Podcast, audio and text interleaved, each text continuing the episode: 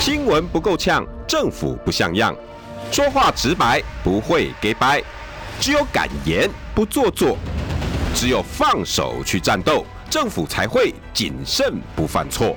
周一到周五晚上六点到七点，罗有志有话直说。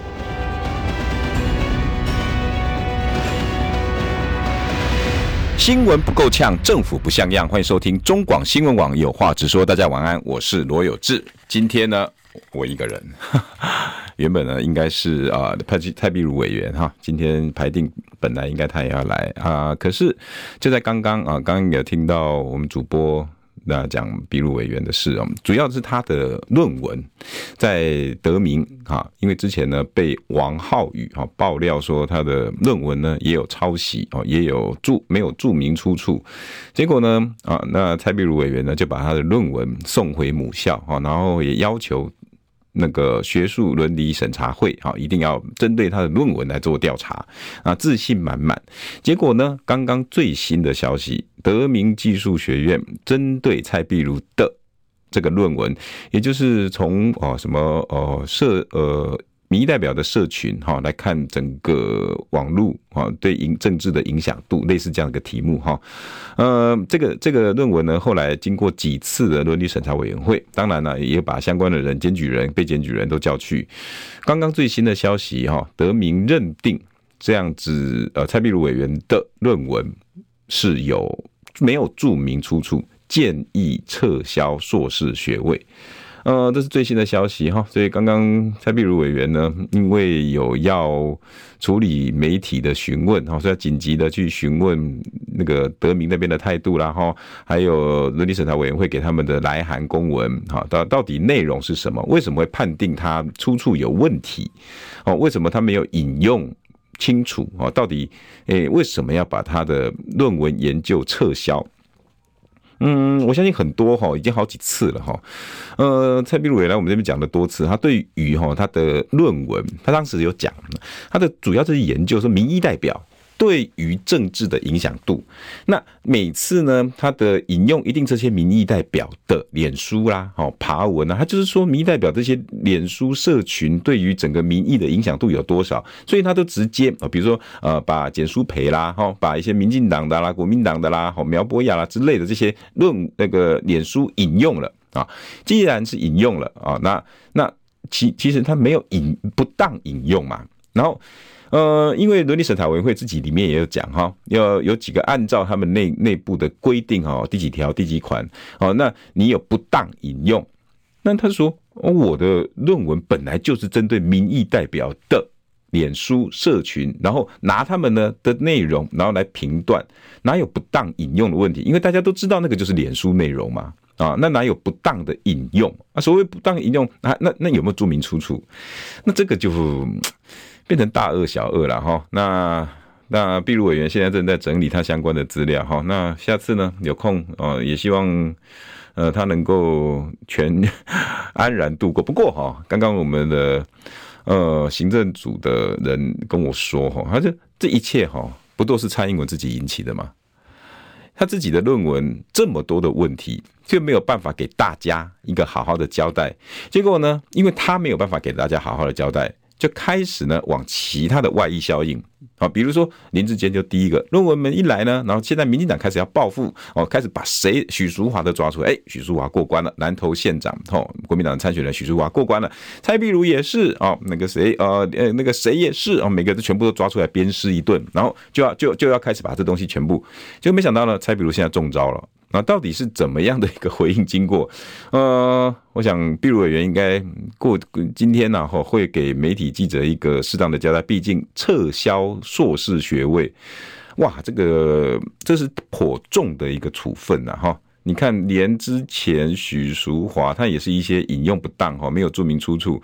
呃，嗯，许淑华那边的回那个处理方法说，哦，学校是说给你时间哦，在本学期之内哦，许淑华好像是东吴的嘛，是吧？好，然后在这个学期之内啊，要把这些出处哈论文更正啊修正之后呢，再送学轮会一次，这样啊，只要这样子呢，通常就可以保住了。这个处分呢，还比较比较合理。那如果以比例原则这样子对于蔡壁如委员的处分，大家能不能接受呢？啊，因为他几个引用呢，呃，没有特别注明出处。那可是他的论文研究本身就是民意代表的脸书啊，大家都知道是引用的啊。那因为主要他是说，你没有好好的讲说这是简书培脸书，大家会以为你蔡蔡壁如用的啊这一段文字是你自己写的，很怪呢。啊，不就是引用人家的脸书啊？脸书别人脸书的内容怎么会是我自己写的？所以我一定是说简书培的脸书说什么什么啊？但是所谓的引用出处在下面要个注嘛。注一、注二、注三，然后注一呢啊，哎，这个引用自蔡那个简书培啊，二零零三零一八零八之类的这样子。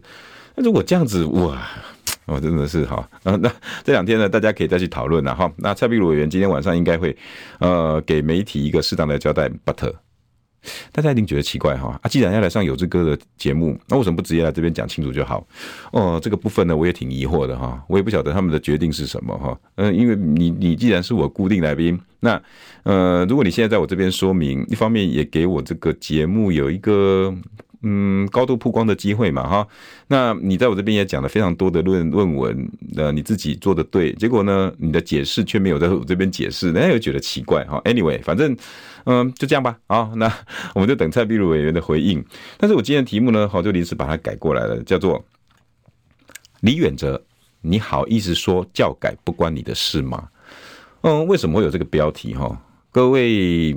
听众朋友，哈，正在开车的朋友，或者是我们旁边的年轻朋友，哈，从国中、高中、大学，我相信你们刚好现在呢正在受教过程啊。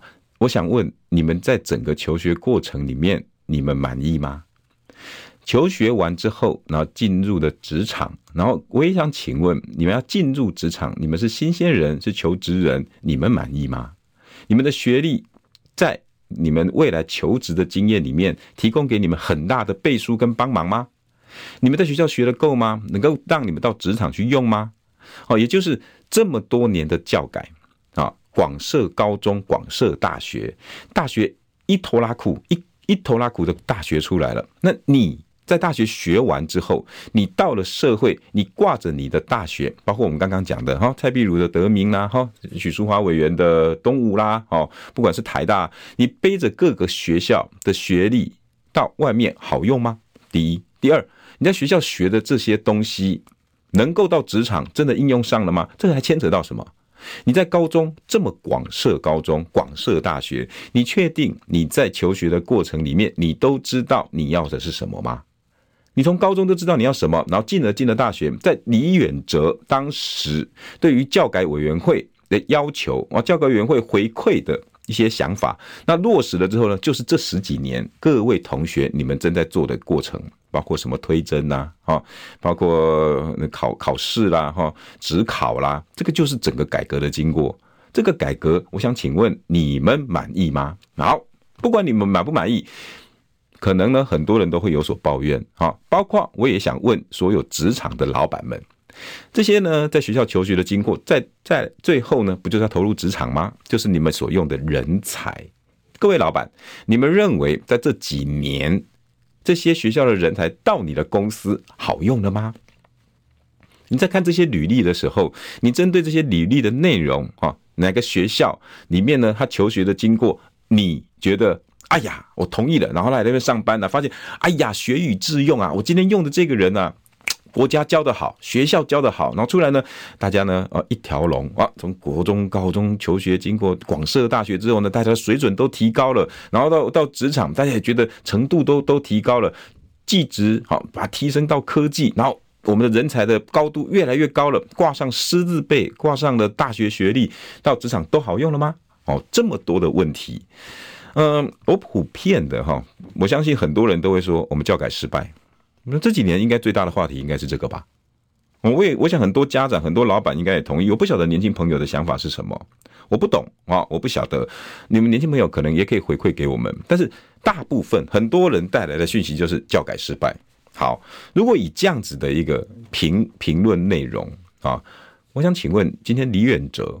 在接受哦资深媒体人我的前辈黄光芹他的访问的时候，他就讨论到两个东西。第一个叫蔡英文哈，我受不了啊，我他已经我已经没办法跟他讲话了。这是李远李远哲讲的。第一个，我已经没办法跟蔡英文讲话了。哎，为什么呢？哦，他在节目里面讲啊，我没办法再跟蔡英文讲话了。主要哈，蔡英文哦，私底下都有跟我们讲啊，二零二四以后不关我的事。什么是能源啊？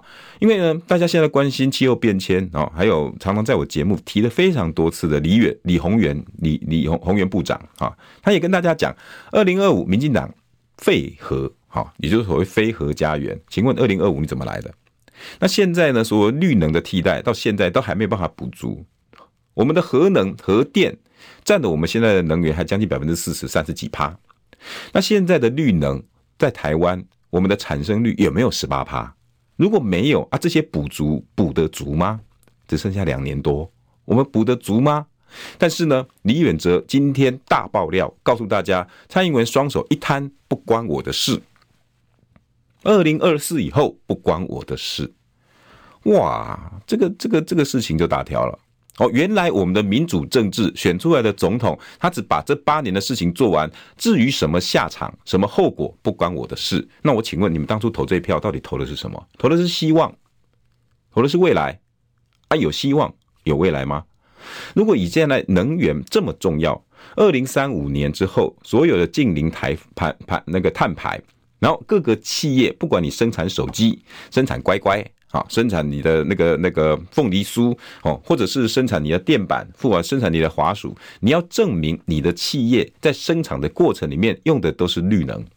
如果没有办法，你用的是火力发电啊，你用的是天然气，用的是石化的，烧煤、烧天然气、烧火、烧石油，对不起，你这个不叫做绿能，我就要给你加税。这叫什么税？叫碳税。二零三五年我们做得到吗？然后现在的蔡英文态度就是双手一摊，二零二四后不关我的事。如果以李远哲的说法，这个是第一个话题。第二个话题，那紧接着呢，风景姐又问：那很多这这几年呢，大家提到李远哲最诟病的就是教改。那李远哲怎么回答呢？李远哲说：啊，教改，嗯，这个诶，主要是因为哈，唉。他叹一口气，然后他说：“当年哦，就是因为李登辉和我闹翻，所以呢，教改没成功。喂，呃，你你原来是因为你跟李登辉闹翻，所以教改不成功。那他的说法是什么呢？第一，现在很多他这句话出来之后呢，很多人就很不满哦。你把整个过错本来大家都怪你的，因为你当初就是李登辉时代教改委员会的领导人，不是吗？”那现在呢？双手一摊说不关我的事。那我想请问，你跟蔡英文有什么两样？你跟你之前跟光琴说的啊，蔡英文呢？现在我已经没办法跟他谈了，我没办法跟他说了。为什么？他不负责任。他说二零二四之后不关我的事，是下一任总统的事。结果呢？过没多久，主持人问你，那教改现在大家都有意见，那你怎么说呢？呃，唉，主要是因为我跟李登辉吵架。那怎样？不关你的事喽。我我我不懂哎，一个这么高学历的诺贝尔得奖的得主，化学奖的得主，你在逻辑上，你在知识水准上，你在负责任的求学态度上，应该是一致的吧？你在批评人，你在知识水准上，应该都这高高于我们之上。你可以骂蔡英文，我不知道怎么跟他讲了，我已经不晓得怎么跟他说话了。那我们也想问你，你今天这句话，我们也不晓得怎么跟你说了。你的教改当初就是你主导的，我不管后面的枝枝节节，待会我会跟各位说。可是你不能这一句话说啊，都是因为李登辉和我闹翻。请问一下，李登辉和我闹翻，然后我们子子孙孙、后世后代，每个人就要承受你跟李登辉闹翻的后果吗？这是第二个，第一个就是我讲的。哎，啊，你不就跟蔡英文一样吗？双手一摊，哈，不关我的事，这是你应该要做的态度吗？第二，那如果现在这样，啊，你你你这个闹翻，啊，我们就要世世代代去承担，承担你双手一摊，那你跟蔡英文到底有什么不同？啊，你今天讲的骂的蔡英文，啊，不就在讲你自己？所以我我我我觉得整个政治人物哈、哦，在于对于论事事情好像没有一致性。然后好像我该我我高兴讲什么就讲什么，我做事情的时候哈意气风发，我可以用我自己的想法、我自己的喜好、我自己的梦想，我就推一个政策。但是呢，成不成功不关我的事。哪怕呢，我被抓出来失败，哎，我有一堆的东西可以推。那个人的错，这个人的错，反正不是我的错。他不是跟蔡英文一样哦？我当初推了那个那个反核，哎，我帮民进党做到了，反核是我们的神主牌。我也把四大公投成功的拿下来了，OK，我也把黄世修打败了。我们刚刚上一段的主持人，好啊，你打败了之后呢？啊，只只这样子，只为了赢，赢完之后，啊，台湾剩什么？没有啊，啊，我不管了。二零二四之后不关我的事。如果是这样子，那我们选出这些政治人物，你这票的意义到底在哪里？那李远哲当时教改喊的震天尬响。很多人呢，就直接往联考制度上面招呼，说：“你看呐，都是联考填鸭式教育，然后一次定生死，把这些年轻人呢，全部都变笨了。好，所以我们要教育改革，我们要广设高中、广设大学，然后用很多的方式，然后呢，让书本不再绑架这些年轻人。所以呢，我们要很多的课纲，我们要很多的版本的教科书，然后把年轻人带向更思考的。所以呢，我们要推荐真是。”啊，然后还包括很多才艺啊，你呢英英文很厉害啊，弹钢琴很厉害，体育很厉害，好像呢一副教改都非常的成功。我们以后教出来的德智体群美五育均均衡，每个人呢都可以是在社会上有用的人，而且不会只死念书。问题是，那现在的结果呢？我我我只我只想问大家，你满意吗？所以，我我利用刚刚十几分钟的时间。然后现在那个问题，我重新问大家了，各位同学，你满意吗？你觉得在学校你充分的感受到教改的成果了吗？也就是你德智体群美都都满意了吗？包括德智体群美哦，包括群哦，包括美哦，你觉得我们真的教出一个平均发展的人格了吗？然后老板们真的感受到出来的每个学生德智体群美？每个人都按照李远哲当初提他提出来理想，大家曾经振臂一呼，结果呢？你满意吗？但是当初提出来的，现在告诉你，对不起哈，不干我的事啊啊！因为那是我，因为李李登辉跟我闹翻了。他的说法是什么哈？他说哈，那个时候哈，呃，因为光芹问他说，搞烂台湾高教的罪魁祸首，很多人呢都说是你，那你怎么看？他说看到批评哈，唉，我觉得呢。很不友善啊！李远哲说呢，广设高中、大学并非教育改革委员会提起的，这不是我啊，不是我们这些主持人哈，或者是这些委员提起的，是民间教改团体的意见。当时教改委员会走访全台，征求老师们的意见，考量到政府没有用经没有用经费办好的学校，当初的广设高中、大学初衷是设立好学校。我们说哈，大学都都都去盖哈，你要你要申请哦，你只要愿意呢，全部都过来，全部都过来。我们是要好的学校，我不晓得后来这些学校呢变成腐烂。哦，哦，哦，原来是这样啊，我们误会了，跟你无关。跟你完全都无关。你当初是希望说这些都进来了哈啊，不管你哪个学校的校董、董事长啊，大家凑了钱买了校地、盖了校舍。我希望你们呢提出来这些企划案，学校怎么建设哈，要招聘什么样的老师，今年的经费，然后预计呢啊，在我们的制度之下，然后学生呢提出好的成绩，然后德智体群美各什么成绩，然后会继续办学，然后会蒸蒸日上，那把所有科技大学都教好，学生都教好。结果呢？你误会了，因为你没有想到这些人会被滥用啊！你听得下去吗？我想请问各位，现在正在车上还在辛苦的看着书本的各位同学，书本可不可以稍微收起来一下？你们扪心自问，这样子的回答你满意吗？各位爸爸妈妈，你们辛苦的在外面工作啊，然后呢，呃，砍灯内多哈，然后呢，把家里面的房贷花完之后。学费啊，然后还得帮他存未来要出国的钱啊，然后还要读硕士啊，然后硕士呢还怕他是用假论文啊，论那个抄袭，在这么多环漏抄抄还哦，这个求学过程里面，你想你想看看旁边的宝贝，在李远哲说这句话，你可以接受吗？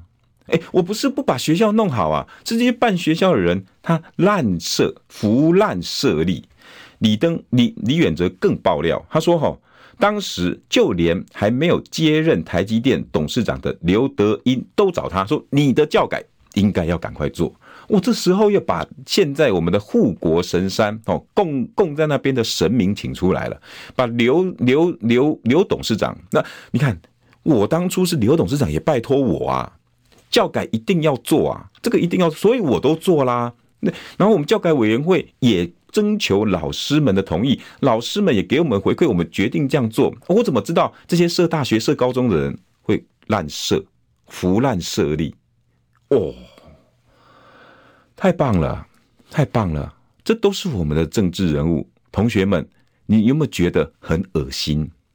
就好像某一个小编曾经讲过，我长大之后呢，才知道你们这些大人有多恶心。原来你们信誓旦旦的这些所谓政策提出来之后，双手一摊，不关我的事，都是别人的错。所有的东西都找得到借口，但是承受的人是谁？承受的都是。学生们都是家长们，都是老板们，承受的是整个台湾的未来，承受的是台湾整个从教育、技职一直到求学到上班，我们整个都赔在这个上面。而我们相信了他十几年，这十几年二将近二十年这样子的结果，结果他双手一摊，告诉我们：我们当初立意良善，我不晓得你们这些人乱搞。然后呢，还有刘德英董事长呢。你们不能只怪我，请问李董事、李远哲董事长、李远哲院士、李远哲博士，如果你这样子可以推卸自己的责任，那你跟你刚刚骂蔡英文，我没办法跟你说话，有什么两样？我们大家可不可以告诉你，我也没办法跟你说话？新闻不够呛，政府不像样，最直白的声音。请收听罗有志有话直说。新闻不够呛，政府不像样。欢迎收听中广新闻网有话直说。大家晚安，我是罗有志。六点二十九分三十秒，我这还是得跟大家在车上。我很喜欢这个时段，因为这个车子上呢非常难得，同时间有爸爸妈妈，你们现在载着宝贝正要回家，我一次可以跟两个世代问好多的问题，跟大家一起思考。我想请大家想一想。整个教改经过到现在，你们满意吗？我今天只抛出这个问题。至于李远哲的，你们可以听我说，你们也不用不不用结，不用先 judge 说啊，你胡说八道，没关系。我在抛出问题的时候，我喜欢讨论，我喜欢大家有思考。你不用认为我是对的，也不必照单全收。你你光是想一想，这我刚刚念的全部都是李远哲在访问的过程里面新闻报道，我一字不漏的念给大家。他的这些说法，你能接受吗？如果他不能接受蔡英文双手一摊，二零二四之后不干我的事，那为什么他现在可以说当时的教改不能完全都怪我？请问我们台湾都已经受到如如此的高等教育，难得的一个诺贝尔奖博士，对于政治说说三道四，我们当年把十几年前把教改都交在他手上之后，现在影响了台湾这二十年。不管从国中、高中，从教学、教育一直到技职、到求学、到就业，全部都在那两个字叫教改。他现在双手一摊，告诉你不关我的事，然后呢，把责任推给别人。当时刚刚他还讲，我我还得再延伸哦。大家昨天应该还记得，我们讲的是苏贞昌行政院的小编，苏贞昌行政院的小编昨天轻生被人家发现。不是也是这个教改其中的一环吗？我不晓得。今天郑运鹏他的助理跳出来说，那个就是我的男朋友，没有错。而且呢，话随便乱说，里面的文章内容都不是真实。好，那请问这文章内容如何的不真实？大家只知道不真实，然后停在这边，没有人再去追查，没有人再去细想，这就是我们教改的成果。不思考了，有人跳出来，有人说不真实。戛然而止，没事，不需要再继续研究，我们就把事情过了，是这样吗？请问我们有没有任何的媒体记者愿意把这个人找出来？哪怕哪怕你没有发新闻，你至少也得知道这个经过是否真实。我们已经没有人再去求真，因为事情过了，就像蔡英文一样，就像李远哲一样，不关我的事。似乎这件事情，小编的过失好像不干我的事。但是这个社会因为一个人的轻生，然后引起太多恶心的大人推卸责任，不关我的事。那你到底要关心什么？整个教改，反正我书快念完了，不关我的事。李远哲要讲什么，不关我的事。蔡英文要做什么，不关我的事。大家都不关我的事，那谁要关心这些事？然后我们却能每天可以在键盘上、在脸书上、在 PTT、在 Dcard 上面说自己的理想，说针砭时事，针对现在的状况，我们可以批评啊，批评完呢，不关我的事。好像大家不愿意再去深究这个社会到底怎么了，而且不能深究，因为一旦深究，当今的执政就会有很多奇怪的力量伸手进来。警察呢，就到你家三四次，传票呢，不小心就发过来，哎，某某某，哎，Milk Lake 啊，Josephine 啊，米粒啊，来来警察局说明一下。哦，这就是我们台湾现在处理事情的方法。做事的人做完之后不关我的事，那我们想要问、想要批评、想要了解真相，哎。啊，你这个不健康哦！来，我们来调查一下，你为什么要讲这个？为什么我们不能讲？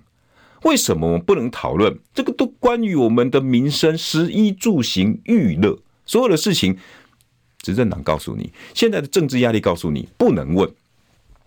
然后一个小编，二十九岁的年纪，轻生了，我们不能了解年轻人怎么了？我不晓得这个年轻人为什么会走上绝路，我哪怕。退而求其次，到低等问他怎么了都不能问。一个行政院，台湾最高行政机关里头的一个行政院长办公室的美工团队，他有人轻生，我们不能问，也没人想再去深究，也没人想再去问。整个团队，好，依照照片上，不过那五个人，好，去背去不好的啦。好，那个、那个、那个剪接剪不好的啦啊，五个人呢就有两个人出事情，一个人呢信口开河说：“哎呀，那个牛肉面呐，它里面也用来猪。”另外一个呢现在轻生，五个人最高行政机关团队里面的五个人有两个人出事情，然后这件事情我们都可以不用问，大家都不用管，行政院一副没事的样子。我不懂，我们现在到底怎么了？我们到底怎么了？今天呢，大家就用李远哲的话来问苏贞昌，就是行政院长，没错，就是昨天他的办公室小编亲生的那个行政院长苏贞昌。李远哲说，民进党已经腐败了，很多话已经不能沟通了，已经不能讲了。苏院长你怎么看？又来了一个回应，他告诉你说：“哎呀，这个苏院长哦，资讯不够，我们呢找时间跟他沟通。”请问一下，资讯不够跟真相真理只有一个，你要选择哪一个？你要选择相信谁？资讯不足，一句话过了，李远哲过了，大家都过了，双手一摊，我们来下一题，我们继续过我们的事情，没有人再继续深究到底怎么回事。李远哲这句话好像变成了口水，他骂蔡英文，蔡英文不理，苏贞昌说他资讯不够，然后我们大家就全部重来。哦，就这样啊，媒体也没人再去深究到底怎么回事。苏贞昌，你一个行政院长，把整个行政院搞得乌烟瘴气，你的年轻人在里头上班，不能好好的学习人生，结果呢，走绝路的走绝路，信口开河的信口开河，污蔑台湾企业的污蔑台湾企业，连你自己都说圣公肉品是跟你站在一起，然后呢，然后然后就没了。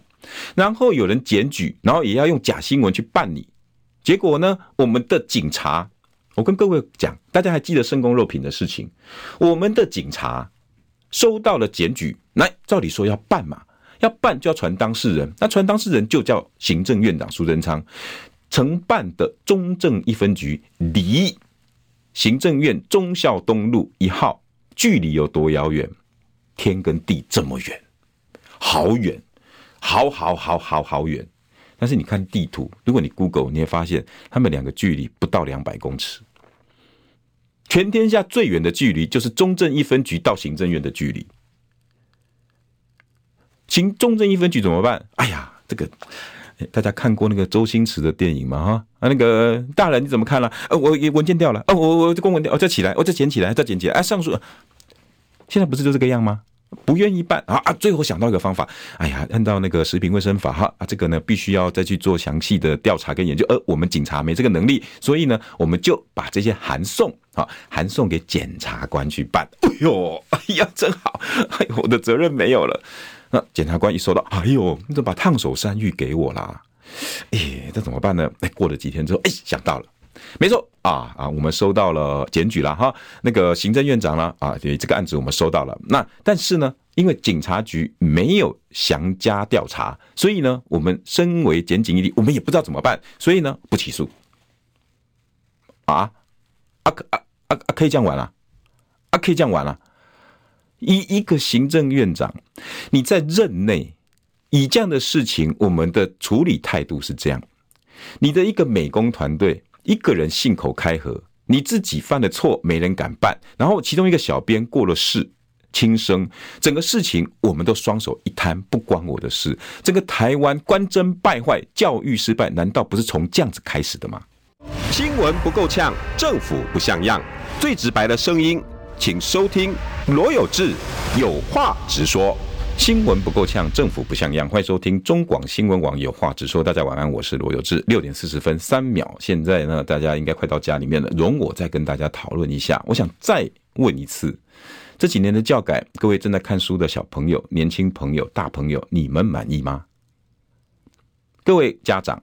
林坎登内都付完房贷之后，还得去筹措一点学费，好不容易帮孩子从高中一年到了大学，一路的教改都是李远哲帮忙的。我不说，我不说他搞的，好，我没有那么的坏，都是他帮忙，今天都是他建构完成的。我想请问各位家长，你这个学费交得满意吗？我们是不是改天是不是应该来做个公投，来做个投票？刚刚我讲到行政院长苏贞昌圣供肉品，抱歉。好，刚刚网友跟我讲叫性供肉品，好，性供肉品，一整个上梁不正下梁歪啊！光一个全国最高行政机关里面乌烟瘴气，行政院长信口开河，他的小编团队一个人栽赃别人，另外一个呢现在轻生，然后我们现在一副都没有事的模样，我们行政院好像大家进不了的衙门。没有办法去干涉他任何要怎么做。我们台湾现在到底还有没有民主啊？刚刚有很多网友在里面说啊，五分钟啊，我们的民主就那五分钟啊，投票那五分钟。我想请问各位年轻朋友，你甘心吗？南台湾的民主，我们台湾人的民主就只剩这五分钟，你甘心吗？我们的民主制度该只走到只剩下五分钟吗？除了这五分钟之外，我想请问各位，你们在其他的时间还有任何智慧的余地吗？也就是我刚刚讲的这一头拉库的事情，我们还能怎么样去批评？能够撼得动他吗？再来，我们现在所有的司法机关自废武功，你有多久没看到检察官、检察系统去把政府，包括地方政府、地方政府看来很多的弊案呢，变成了政治选举的工具？哦，不高兴我就办你某一个县长。啊，整个真正的弊案，这么多的公共工程出了这么多的包，难道里面都是完美的？正如他们说的，我一切按照规矩，然后一切按照规矩，不就是现在李远哲说的吗？我当初一切按照规矩，我接了教改委员会的主席，好，然后这些人呢，我们呢去尊重地方的老师、专家、学者，然后他们告诉我这么做，所以对不起啊，不关我的事。然后呢，他还有什么借口？他说。哎呀，嗯，我是很失望了哈。我跟李登辉呢，原本无话不谈啊，但是呢，九六年选总统的时候，李登辉看到自己民调不是很好，好，但又发现外界呢批评他的时候呢，哦，骂李登辉的时候，民调就会高，怎么办呢？找一个行政院长，然后呢，他来跟我开口啊，他希望我我来做李登辉啊，做那个李总统的行政院长，但是呢，我不想帮忙。啊，结果呢？李登辉呢？啊，那个那个时候，嗯呃，李远哲说我是科学人，不是政治人。那这几年你在新闻上从事的政治语言多，还是科学贡献多啊？当然了，私底下你在上班呢，中研院啊，你自己的天地，我相信你对科学的贡献还是有的。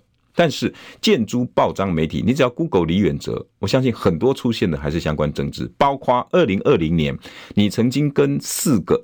啊，三大三个台独大佬共同登报，要蔡英文别再竞选连任。你当时就已经是政治人了。两两年多后，你现在再度在广播上批评蔡英文。我把这两件事情连接起来，我想请问，你是科学人还是政治人？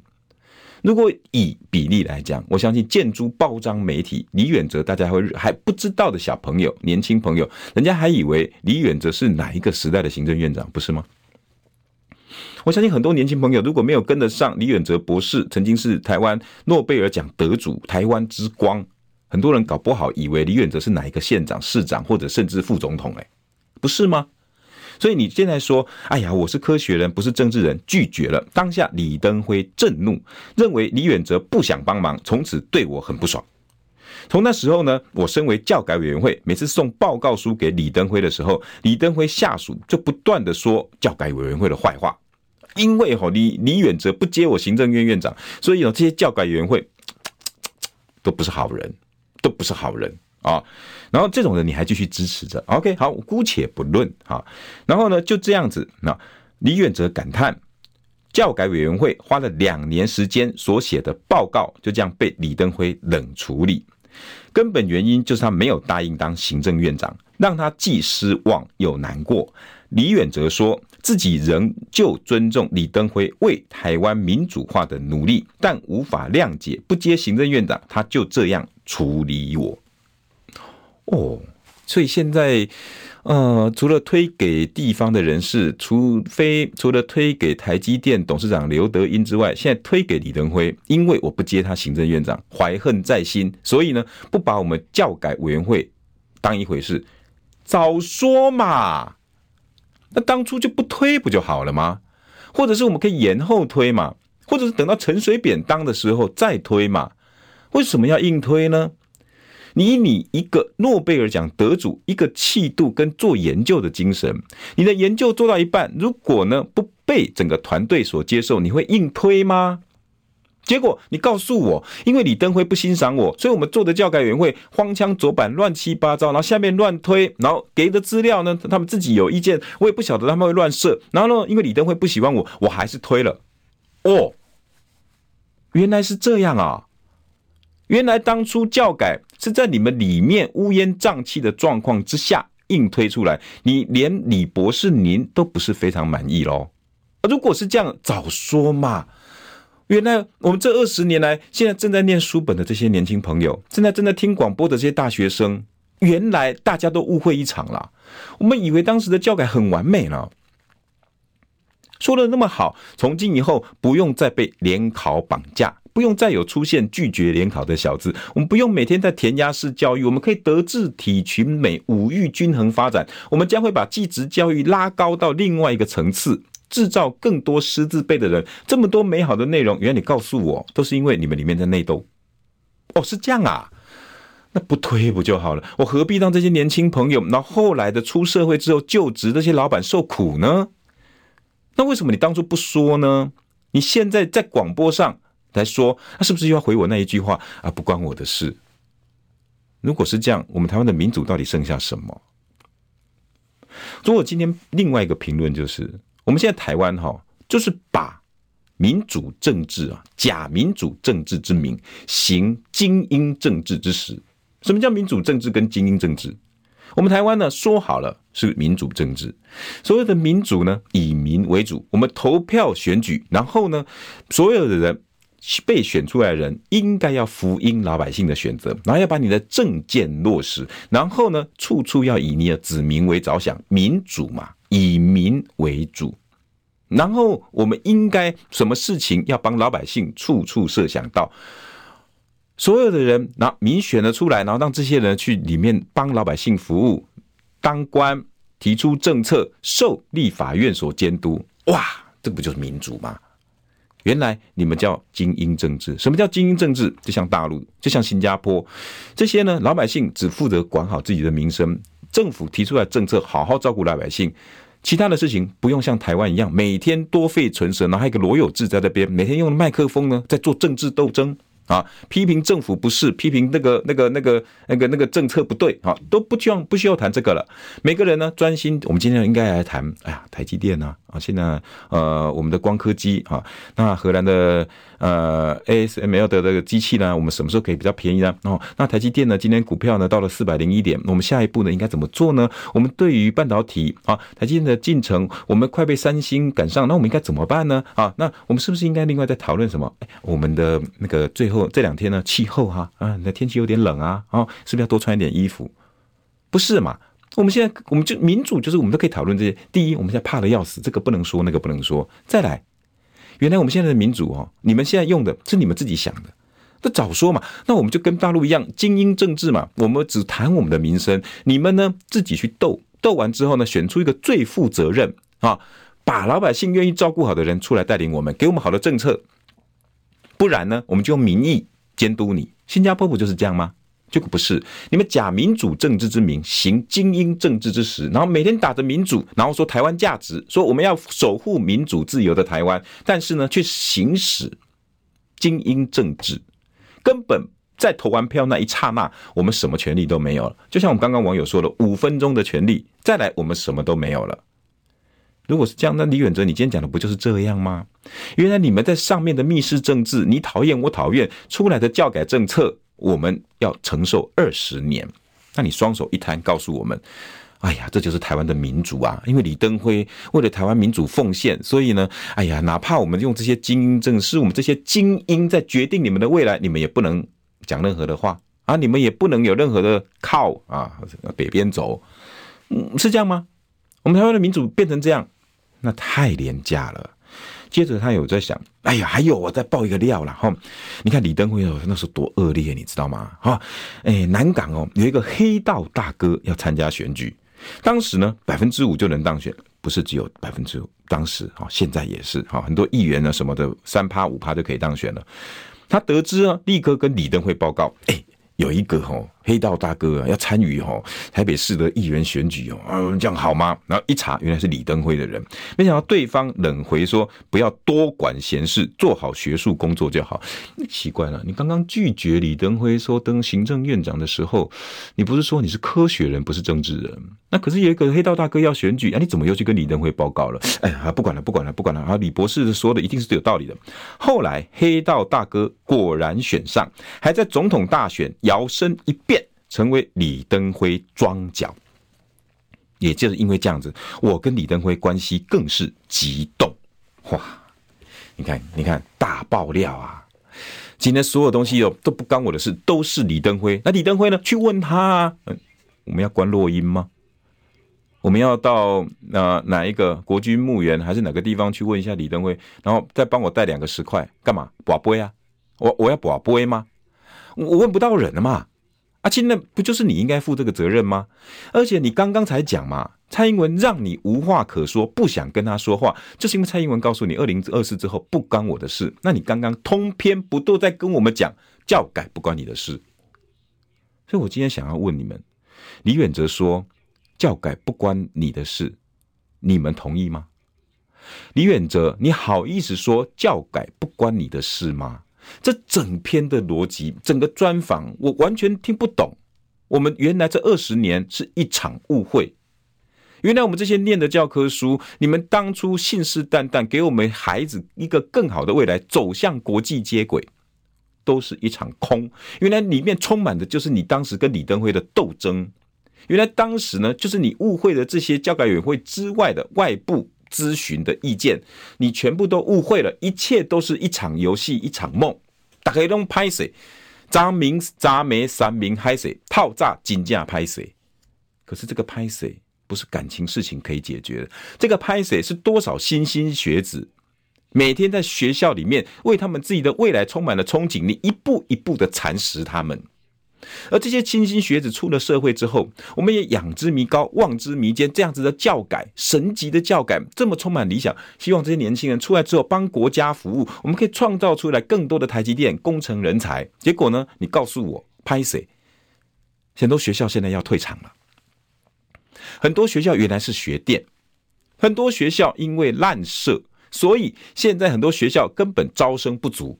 那你当初你告诉我们的考核制度，每天的教学成绩，然后会往教育部去送，教育部每年也会派督学到现场去告诉这个学大家学校及不及格，全部都是骗人的。这个就是民主啊，这就是你以一个诺贝尔奖得主之尊带给我们台湾的二十年教改成绩，而我们全部的人都要共同承受。但是你却是因为以前的教育制度。然后出国念书，最后你拿到的诺贝尔化学奖，你是因为以前造就了你诺贝尔化学奖李远哲，却是新的教改，因为你而造成了我们台湾现在新的教改恶果，我们来承担。这个就是台湾的政治啊！我们如何能相信这些政治人物能给我们每一个美好的未来啊？整个光教改，你看李远哲今天接受访问，通篇胡说八道。所有的家长们，你们满意吗？然后说，我不是政治人，我是科学人，又是一个双手一摊，我就不是政治人嘛？啊，你们为什么要把这事情、把这原因都放在我们身上呢？对不起，都我们的错，都是我们这些老百姓的错，是我们误会了民进党，可以了吗？那这次的选举，大家可以睁大眼睛了吗？原来他们都在互相责怪对方。自己回来看就知道，两年前李远哲才因为不满蔡英文对台独的政策上书，然后登了半版的报纸，希望蔡英文不要再选下去，然后呢，希望让赖清德选上。赖清德不叫台独金孙吗？结果呢，赖清德自己不争气，然后苦求蔡英文不要用网军攻击我，然后自己呢败下来了民进党总统初选，然后。现在两年之后，你看到蔡英文好像又弱势了，好像又被大家骂翻了，跟当时一模模一样样。所以你现在又跳出来了啊！蔡英文的话我真的听不下去，两次一模一样。请问你如果说你是科学人而不是政治人，请问各位你们相信吗？